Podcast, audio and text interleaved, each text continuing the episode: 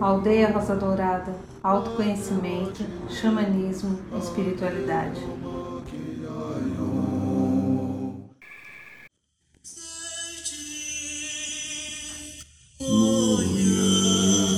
Na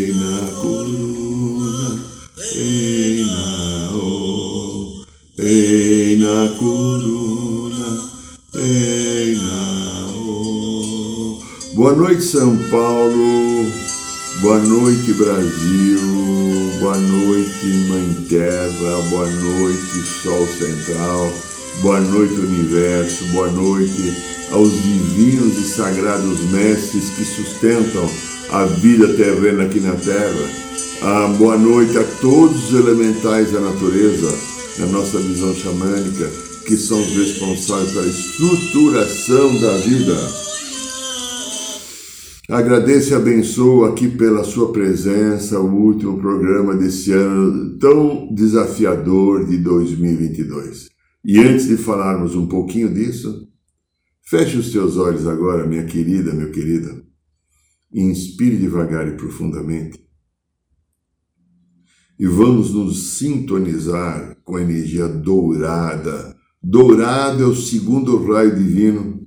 O raio dourado dirige a segunda-feira.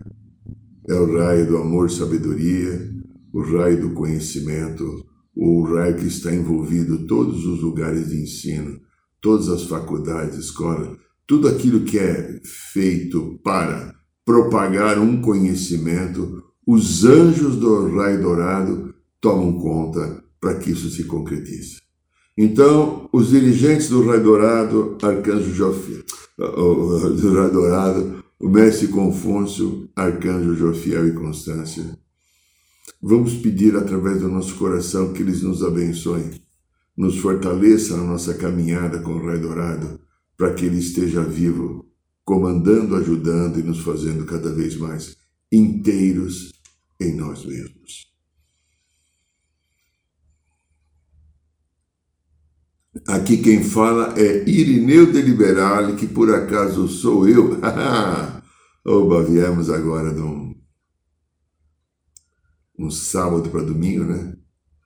Eu cheguei em casa, já era às seis horas da manhã, no domingo do último ritual de cura e libertação da Sagrada Ayahuasca, que é o ritual feito, este é fechado só para o grupo de xamãs. Foi fantástico. O espírito, um ritual de muita cura emocional e principalmente espiritual. No ritual de cura espiritual, desligando de todo mundo que estava lá as histórias dos machucados, das dores, da má utilização da nossa espiritualidade quando a gente fazia magia para os outros ou quando os outros fizeram para a gente. Muitas fichas caíram no comportamental no emocional sobre os comportamentos da nossa criança interior que tanto atrapalham o nosso processo. E se você quiser, meu querido, minha querida, antes da gente falar agora do tema de hoje, no próximo carnaval. Luiz, se lembrar, coloca aí as informações. No próximo carnaval, nós vamos estar fazendo mais um curso Resgatando o Xamã Interior. Já fizemos 49 cursos nesses últimos 21 anos. E você, nesse curso, você vai ver uma experiência ímpar. Uma viagem através do seu coração para dentro de si para aprender a acalmar a mente que está tão conturbada e encontrar dentro de você um novo simbolismo, a sua presença divina do eu sou, do seu ser divino, onde você pode estruturar a tua vida. O curso é uma imersão a si mesmo, no seu Cristo pessoal. E além disso, junto você aprende o que é o xamanismo, quais são os quatro caminhos do xamã, Quais são os quatro elementos que sustentam e formam a nossa vida? Um pouquinho de pedras, cristais, ervas de poder. E, além disso, você vai aprender a usar o teu cachimbo sagrado da maneira ritualística para que ele se transforme num instrumento de cura e de limpeza na tua vida, a sua maraca também sagrada, você vai entender os instrumentos xamânicos, até um simples colar que a gente, como xamã, eu carrego o meu, você vai ver essa informação. Esse curso é muito bom. Além disso, você vai ter a iniciação do cachimbo, que poderosa a hora que você traz toda a energia do povo vermelho que quem vai fazer o curso já viveu como índio vida passada, você traz aquela energia ancora em você. É fantástico o nível da percepção e da sensação. Você vai tomar um banho de cachoeira para abrir o teu canal de comunicação com a egrégora da consciência crítica que o povo vermelho tem. É fantástico. Você vai tomar o banho da tua erva de poder também. Você vai participar de um ritual da ayahuasca. E olha, o principal do nosso curso, você vai encontrar um caminho para ficar mais próximo do teu coração. Porque o curso chama Resgatando o Xamã Interior. Ele é um caminho da consciência crítica. Se você tiver interesse, tem pouquíssimas vagas. Manda agora um e-mail aí, que você está vendo entra no site, manda um e-mail. Você vai passar quatro dias conosco. Sábado, domingo, segunda e terça de carnaval, de 18 a 21 de fevereiro. Você vai tomar café da manhã, você vai almoçar, você vai jantar, você vai tomar banho, você vai dormir, você vai se emocionar, você vai viver uma experiência, digo para você, única e lanço um desafio para qualquer aluno e lanço aqui de novo. Se você for fazer o curso e não gostar do curso, eu devolvo o teu dinheiro. Tá? A gente sabe o que a espiritualidade nos ajudou a, a montar na estrutura desse curso e a gente conhece então o retorno que as pessoas têm, ok? Então, se tiver interesse, manda um e-mail que a gente fecha agora antes do Natal. Temos poucos dias, né? Hoje aqui é o último programa da aldeia. Ah, nós estamos já de férias, saímos agora nessa quarta-feira, então vou ficar ainda mais uns dias, até 26 talvez aqui em São Paulo. Depois eu vou, vou, vou, vou para Passárgada. É, é, um pouquinho depois de Cabul, lá no Afeganistão, eu vou fugir um pouco da vida para poder descansar um pouquinho, porque o ano foi bravo. Muito bem, minha amiga, meu amigo. Então tá aí o curso Resgatando o Xamã Interior, que a gente vai estar fazendo agora o quadragésimo no curso Resgatando o Chama Interior. Além então das minhas emoções foram fortes no final de semana, porque teve o ritual da ayahuasca no sábado, uma confraternização muito gostosa. Um beijo a todos os queridos xamãs que estiveram conosco lá vivendo essa aventura de cura. Minha gratidão a todos. Alguns estão por aqui assistindo o programa agora. Tivemos no domingo uma coisa que eu gosto muito, não sei se você gosta, chamado futebol. E o evento principal do futebol, que é o final de uma Copa do Mundo. Como falaria minha tia Cruz Credo? Bom, foi né, desafiador. Foi muito interessante aquilo que aconteceu, porque aparentemente o jogo, o jogo estava ganho para a Argentina de repente a França empata e começa a dominar. No momento que a França está melhor, a Argentina marca o terceiro. E no momento que você acredita que terminou, a França empata de novo. E no último, última jogada, o goleiro da Argentina fez uma defesa com o pé fantástica. Quem viu o jogo entende. Quem não vê foi isso daí. E aí vai para os pênaltis. Ah, que interessante, né? O Brasil ganhou uma Copa do Mundo, acho que em 94 nos pênaltis. Só que o jogo foi hoje contra a Itália, terminou 0 a 0 Aqui não, hoje foi uma emoção gostosa de ver a disputa de duas escolas de futebol diferentes. E o empenho, né? Disputa, o empenho bacana. Um jogo limpo, né? Um jogo jogado dentro do campo, às vezes algumas atitudes assim um pouco mais fortes, algumas entradas, mas não houve nada desleal. E a vida é um jogo. A vida é um jogo. Como você joga este jogo da vida?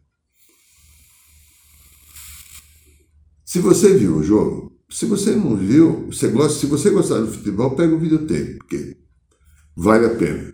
Foram 120 minutos de muita emoção, de um bom futebol para quem gosta, de um grupo de jogadores empenhados em defender as cores da sua camisa do seu país.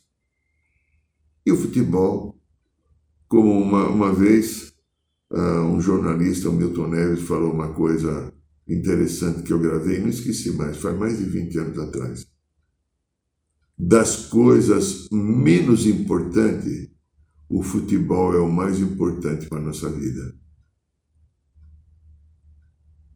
Tem um texto no nosso site, que eu já escrevi no tempo que eu cheguei a colocar esse texto até uma vez no site do Milton Neves, há algum tempo que a gente chegou a trabalhar junto, o tempo que eu trabalhei em televisão, então a gente teve alguns encontros depois, depois. A gente se distanciou, ele ficou rico, eu continuei trabalhando, né? Um beijo para o Newton Neves, gratidão pela tua amizade, o carinho, naquilo que a gente pudemos viver junto. Então, essa coisa, que das coisas mais importantes da vida, ou das coisas menos importantes, o futebol é mais importante. E nesse texto, o nome do texto é o Homem Futebol. Homem Futebol. Hoje também a gente pode colocar mulher futebol. O futebol, o futebol, ele veio substituir um conjunto dos nossos instintos primitivos que nos fez, durante milhares e milhares de anos, conquistar povos, pessoas, cidades através das armas. Preste atenção nisso. Há naturalmente em nós o desejo da conquista. Então, com todo o respeito a você que está me ouvindo, quase que sempre essa conquista é feita pelo masculino. O masculino é assim, é para fora. O feminino que seduz, ela recebe. Então a conquista e as guerras, pelo menos nessa nossa civilização, dizem que na Lemúria talvez fosse um pouco diferente, mas nós não temos quase informações da Lemúria, a não ser um pouco das pinceladas que se sabe que na Lemúria o aspecto feminino comandava a vida e os homens lá na Lemúria eram quase que escravizados pelo poder da mulher que mandava na família, nos filhos, no sexo, na política, na guerra e na espiritualidade, através da sua grande intuição. E grande parte dessas sombras que as mulheres vêm sofrendo nesses últimos séculos ou milênios faz parte, segundo o Mestre Jesus, do retorno que essa energia voltou. Porque volta, eu emiti a energia, ela é minha. Eu sou um Deus em desenvolvimento. Se eu pensar mal de você, vai voltar para mim. Se eu fizer qualquer coisa contra você, eu te agrido, alguém vai me agredir. Pode você não agredir. Lei, ação e reação. Lei do universo e ninguém muda. Então, o retorno agora para as mulheres desses milênios, e está terminando já essa fase, né? É uma frase que eu cito muito que do Mestre Jesus, que essas mulheres que estão nos países com cultura islâmica, que ainda são machucadas, usam véus, elas atualmente convivem com os homens que, num passado muito distante, elas machucaram e eles ainda não conseguiram perdoar. Se você não concordar com isso, fala com Jesus, resolva com ele, porque eu sou apenas um papagaio, eu transmito aquilo que eu escuto e que eu recebo. Algumas poucas coisas eles falam comigo, outras eu busco fontes confiáveis para falar. Mas então, o futebol. Eu estou falando aqui, a vida é um jogo, né? É.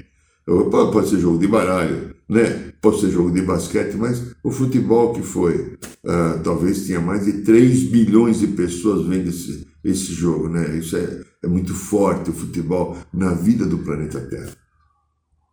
O homem futebol. Eu descrevo nesse texto, que está no site da aldeia, o interesse que se despertou por uma estrutura chamada jogo de futebol. Né? Por quê? Porque ele acabou substituindo os grandes envolvimentos de guerra que nós tivemos e que trazemos no nosso inconsciente coletivo e memórias de essa, memórias e arquivos de outras vidas, memórias e consciências de outras vidas, lembranças do momento que a gente usava as armas para conquistar. Hoje, conquistar uma vitória do meu Palmeiras contra um Corinthians é uma delícia. e do Corinthians com o Palmeiras deve ser igual. Eu não sei porque eu não sou corintiano, eu não sei o que eles sentem. Eu sinto quando eu sinto, quando eu ganho do Corinthians, do São Paulo, do Santos, do Flamengo, do Vasco. Que gostoso, né? Como palmeirense, como seja isso. Na psique, no inconsciente coletivo, na criança interior, há memórias do nosso passado. E que bom hoje que a gente consegue extravasar tudo aquilo numa partida de futebol. Todo o nosso lado de disputa e competição que todo mundo tem. Se você falar que não tem, você está mentindo para você mesmo. Para mim, você não precisa mentir, olha só para você. Todo mundo tem. Alguns num nível patológico, que não cabe aqui nem, nem no vídeo. Outros num nível menor. Todo mundo tem. Então, quando você participa, vamos brincar, uma brincadeira que você faz em casa, se você tem uma mesinha de ping-pong. Uma brincadeira que você faz em casa, você joga, joga, jogar baralho, jogar um buraco. Claro, uma jogadinha, né? Aí já aí entra em vício, outras coisas. Lembra quando na, na, na infância, na adolescência, a gente jogava palitinho? É palito, pegava três palitos de fósforo e um grupo de pessoas já, é, colocava a mão aqui atrás. Vamos supor, tinha quatro participantes, então cada um tinha que falar Quantos ele tem? Cinco, quatro, três? Então, quem, quem perdia pagava o refrigerante. Na partir da adolescência era cerveja. Naquele tempo eu bebia cerveja, eu gostava, né? Tá. Muito bem, então o jogo faz parte um processo de desenvolvimento do ser humano.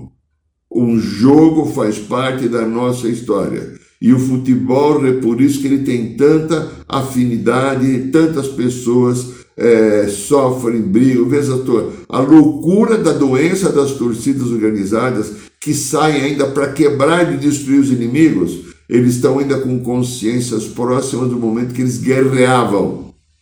A gente que talvez seja um pouco mais normal, não sei se eu e vocês somos, que já não saímos para guerrear, gosta quando o nosso time, o nosso Palmeiras, Corinthians, São Paulo, qualquer outro vence, fica feliz, mas não saímos para brigar da tapa, destruir nada, não temos que destruir ninguém. Apenas é um momento de satisfação ou insatisfação interna, dependendo do resultado. E fica nisso porque a vida continua. Algumas pessoas ainda compram como se fosse a honra. A honra. E como a vida é um jogo, a vida é um jogo, a vida é um jogo. Este jogo está ocorrendo o tempo inteiro. Eu falei de um jogo de futebol porque enquanto terminou o jogo, me veio de ver emoção, eu fiquei emocionado. Nossa, que desafio, 2 a 0 2 a 1 2 a 2 3 a 2 3 a 10 pênalti, né? Nossa, né? foi uma coisa assim, né? Um jogo que demorou quase 3 horas e meia, né?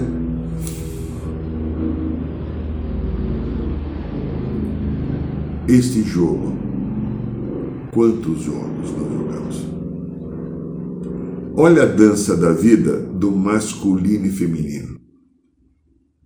Olha o jogo, eu não estou dizendo num mau sentido, pode ser que alguns homens ou algumas mulheres jogam na relação masculino-feminino um jogo do mau sentido, um jogo de desrespeito, de manipulação, de mentira, de dissimulação e de traição. Mas outros jogam um jogo da cura, do crescimento, desenvolvimento da consciência, do acolhimento. Preste atenção, linda, lindo. Oh, preste atenção. Se você é masculino, como eu, se você não acolher a tua esposa, a tua companheira, como é que vai ser? Porque ela, certa, desculpa, mulher, nada contra você, mas vocês são mimimentas, cheia de mimimi, porque a natureza de vocês é emocional. Então, se você, grandão, barbudo, né, tal, é, testosterona, se não souber acolher a tua companheira, como vai ser tua vida? Acaba. Você, menina lindinha, cheia de hormônios, cheia de curvas de beleza que o universo eh, te deu, que consegue olhar para uma coisa, pegar uma coisa que nós homens construímos e vocês embelezam. Poder que vocês têm, né? até gera uma vida inútil, né? Nossa, vocês vivem o poder da sedução. É um jogo. Então veja só, vocês também têm que ter um nível de acolhimento com o masculino. O masculino não tem um mimimi como você tem, mas o masculino é limitado na visão do mundo. A de vocês é assim, 360 graus.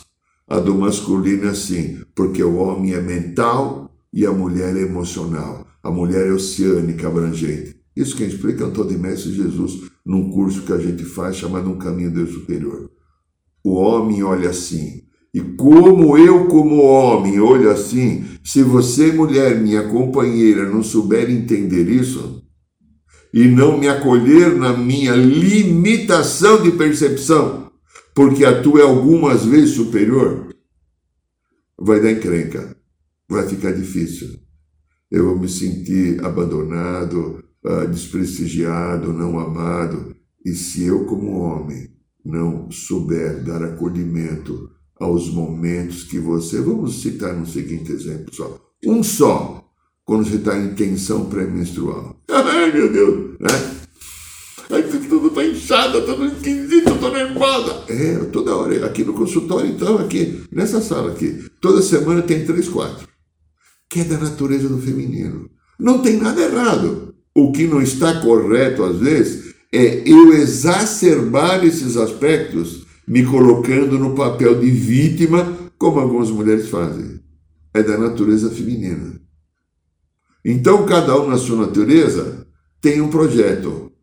Projeto cósmico definido para aquele gênero aquele sexo. E aí existe um jogo. Um jogo.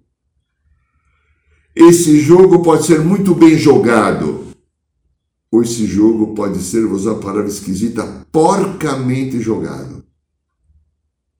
Tudo está ligado à intenção. Intenção.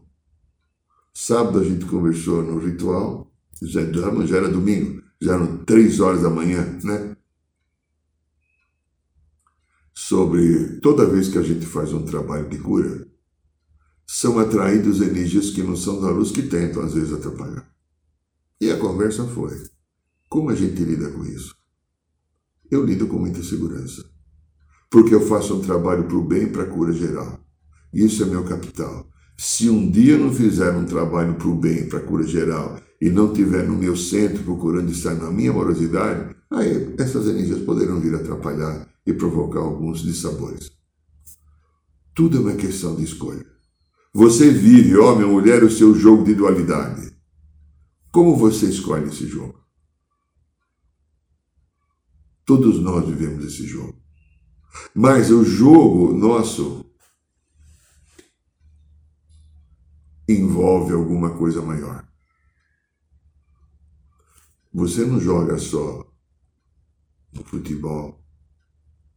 Você não joga só na sua vida afetiva amorosa ou sexual, como falava Alberto Roberto, né? Lembra do Alberto? Tem uma saudade daquele personagem, Alberto Roberto, né? que, que, que Chico Anísio iluminado que foi pra gente, né? Deus o abençoe. Bom, há vários outros jogos. É, o jogo profissional. Se você é um prestador de serviço, você faz com seus clientes. Observe. Não estou aqui denigrindo ninguém, nem você, nem eu, nada. É um jogo. O processo é um jogo. Porque o ego humano é jogador. É.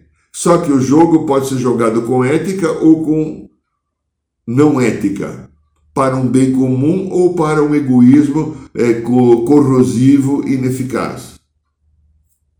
Então, você tem um jogo no trabalho, se você é um prestador, com seus clientes. Se você é funcionário, você tem outro jogo com seus colegas e com seu patrão. É um jogo. Depende então do desenvolvimento e você vai jogar esse jogo conforme a estrutura da sua criança interior.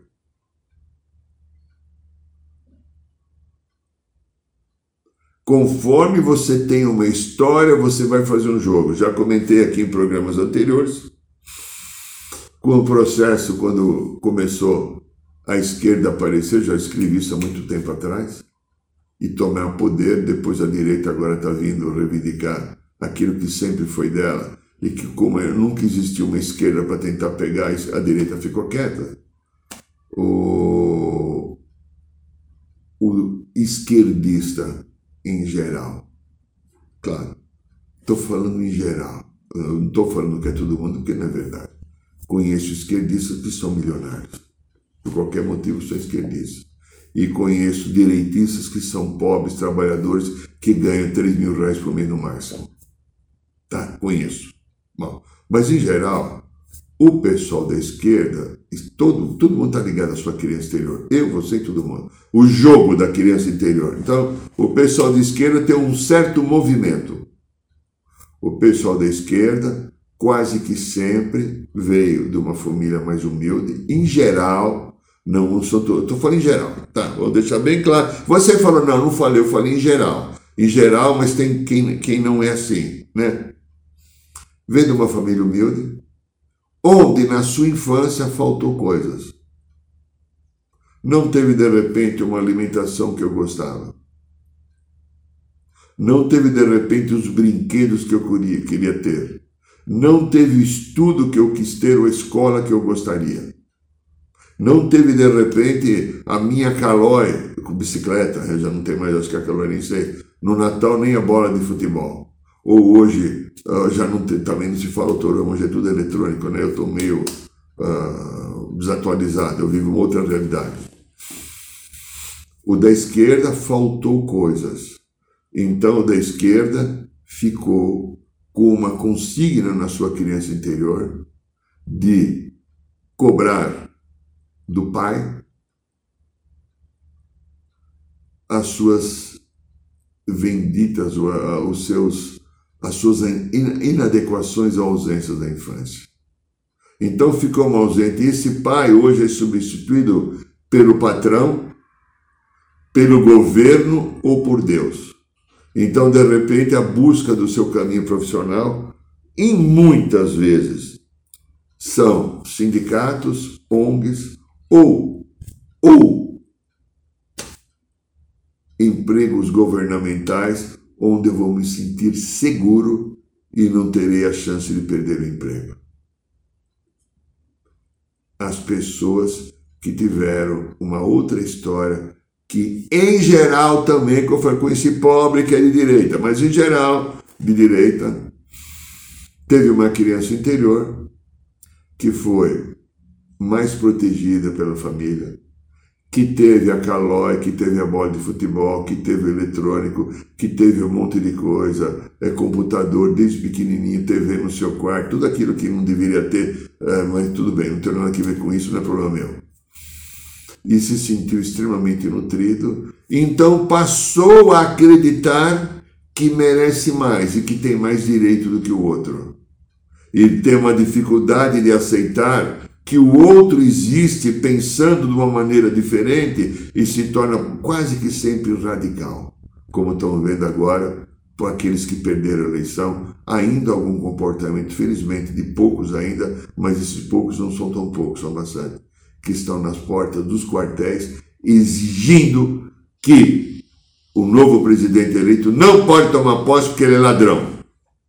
E se precisar, nós pregamos em armas porque isso é uma ofensa aos meus princípios, aquilo que eu acredito. Observe, escute, eu vi isso, estou falando isso baseado nas 15 entrevistas que eu vi é, nos sites, quando o repórter chega lá, essas pessoas falam um discurso 10 segundos, 20 segundos, 30 segundos, um minuto.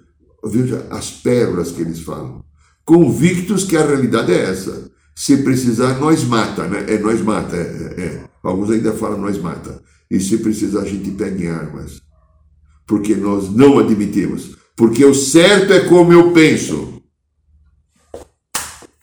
Não é 60 milhões de pessoas que, que escolheram que é o certo é como eu penso. E veja. A nossa criança interior participa de um jogo. O ideal para minha criança interior e para tua é viver um jogo de emoções gostosas e felizes. Aí eu teria uma criança sadia. É, eu, se eu tivesse mamãe e papai que sentasse no chão, brincasse comigo. Se eu tivesse mamãe e papai que tivesse tempo para falar para mim que me ama, que acompanhasse o meu estudo, que acompanhasse o meu desenvolvimento, que estivesse presente. Mas a vida da matéria, as circunstâncias de mamãe e papai, hoje os dois trabalham porque tem que pagar a prestação do apartamento, tem que pagar a prestação da SUV, não, ou alguns só para comer, né? Famílias de uma renda mais baixa que não tem tanta cultura. O que, que ocorre? Os filhos viraram um produto ao lado, necessário, importante, mas a mãe e o pai se desenrolam e criam condições de toda maneira para fazer com que esses filhos estejam de alguma maneira apoiados, protegidos, mas eles não têm o tempo deles, porque eles precisam ganhar dinheiro para pagar a prestação das coisas. Esse é um desequilíbrio da sociedade. Eu falo isso muito nos meus cursos. Se eu, se eu tivesse algum poder, eu não tenho nenhum, não tenho poder nem sobre o meu cabelo, nem ele caiu todo, foi embora.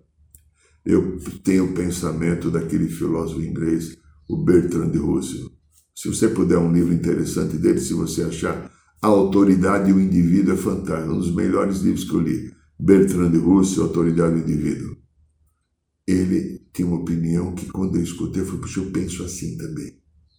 A mulher, quando se torna mãe, deveria ser proibida de trabalhar o dia inteiro. A estrutura da sociedade deveria deixar essa mulher trabalhar quatro horas. E o resto do tempo ela ia cuidar do desenvolvimento do filho ou da filha, porque a mulher é a pessoa mais preparada para isso. Ela é acolhedora, naturalmente. Ela é um ser emocional. O homem tem muito pouco preparo. Pode até conseguir muitas coisas se esforçar, mas o lado masculino do homem é mais grosseiro, o lado feminino da mulher é intuitivo, é perceptível. Então é da natureza, por isso que ela gera o filho, né? Gera aqui dentro do útero, né? Mama aqui no seio, né? Então, esse é o poder grande da criadora da vida, a sagrada mulher. Então veja. Se eu tivesse poder, nenhuma mulher poderia, seria proibido uma mulher mãe trabalhar o dia inteiro. Ela teria que ficar um período para tomar conta do filho. Outro período poderia pôr numa escola ou qualquer coisa assim. Entende? Porque o filho e a filha precisam da presença de uma mãe e hoje nós não temos mais isso. Eu desculpa você que é mãe, que pode estar me escutando, que não consegue fazer isso. Esse é um conceito que talvez num futuro, um ano, cinco anos, vinte anos, a gente venha ter essa realidade aqui no planeta, porque isso vai ter que acontecer. Não dá mais para se gerar um filho e a mulher tem que ganhar tanto dinheiro para pagar a prestação em dívida. Este filho, essa filha gerada, precisa ser cuidado. Então, como nós estamos falando do jogo da vida,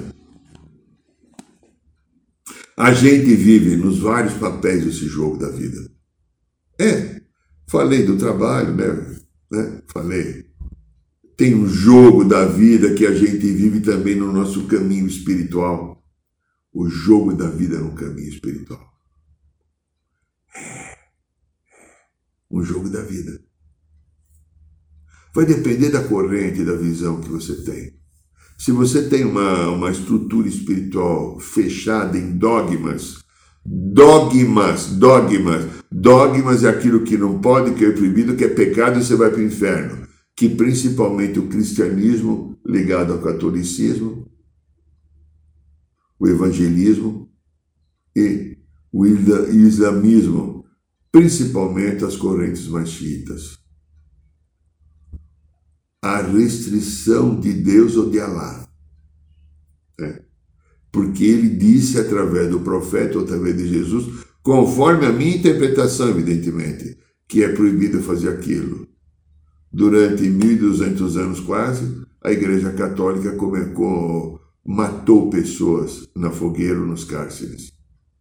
Porque, ou nas guerras da espada. Porque Cristo teria que imperar em Jerusalém, em todo o Império Romano, combatendo os infiéis, que eram normalmente outros, que grande parte desses fiéis se tornaram depois de Maomé muçulmanos. E os infiéis pegaram aquela peste do cristianismo antiga e começaram também a ser tão radicais. Alguns são lights, como tem cristãos lights. E vi também, como eu vivi no, no, há muito tempo dentro do Espiritismo, eu vi esse aspecto radical muito dentro dos centros espíritas também. O que, que é isso? Lembranças do passado, lembranças de momentos radicais, lembranças de arrogância, lembrança de eu estou certo, ou medo de entrar em contato com as suas próprias emoções. E eu vou fazendo um jogo. É, com a espiritualidade.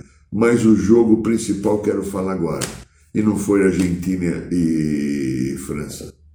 Nem o nosso querido Palmeiras Corinthians, né? Corintianos queridos, um abraço. Eu sou muito feliz porque o Corinthians existe. Como é gostoso ver essa alegria disso, né? Para mim é uma alegria. É o jogo das emoções. Como é que você joga esse jogo? Ela é importante, ela é sagrada, ela é divina, ela é interessante e as emoções têm um sentimento. É, sentimento de algo que aconteceu, de algo que eu experimentei, que pode ter sido adequado ou não adequado, adequado ou não adequado.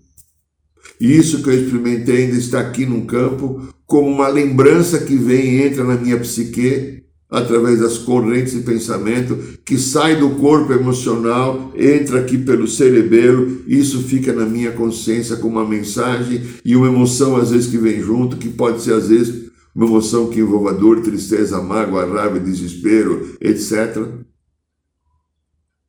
É um jogo.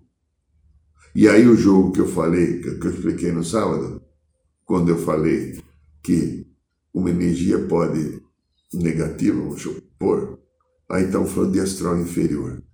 Entrar e prejudicar. Verdade. Se eu deixo. Então, pegando o mesmo exemplo, o jogo das emoções. Falei aqui já no programa, falo nos cursos, falei no outro domingo. Repito, porque isso é importante você guardar, porque eu busco falar para mim sempre, senão eu posso esquecer. Não sou responsável por nenhum pensamento que me cai na cabeça. Me torno responsável se eu aceito.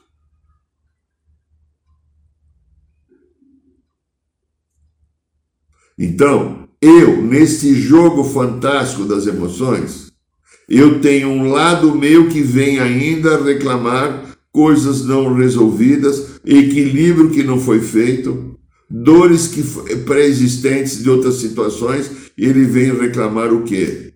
Que continuemos sentindo e vivendo da mesma maneira ou pratiquemos as mesmas coisas. Esse é o jogo da dualidade. E eu tenho dentro de mim um outro lado que pode falar assim: não quero mais isso na minha vida. Eu escolho agora outra coisa. Eu escolho agora um outro caminho. E aquilo que você escolher será assim manifestado. Nesse grande jogo da dualidade, quando eu jogo o jogo através do coração e do amor, tudo vai dar certo. Muito bem, aqui no programa da aldeia, mensagem final, nosso livro, Matrix Emocional, nós explicamos como memórias e consciências de vidas passadas funcionam. É, o que, que o passado está interferindo agora? É um livro fantástico, interessante, não é porque eu escrevi? É, e se você quiser, ele será entregue na sua casa, ele custa R$ 49,90 através de um depósito Pix. Em cinco dias o correio entrega. Então, se você quiser, manda um e-mail para esse e-mail que está aí e você vai receber esse livro em casa. Depois oriente como você faz o pagamento. Minha querida, meu querido, eu agradeço a tua companhia nesse ano. Estamos encerrando o programa agora.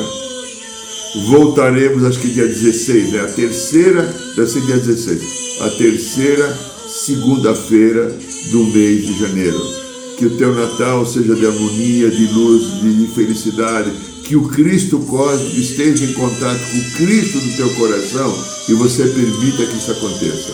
E o teu ano de 2023 seja de harmonia, de paz, de conquistas. Beijo no coração de todos. Arro!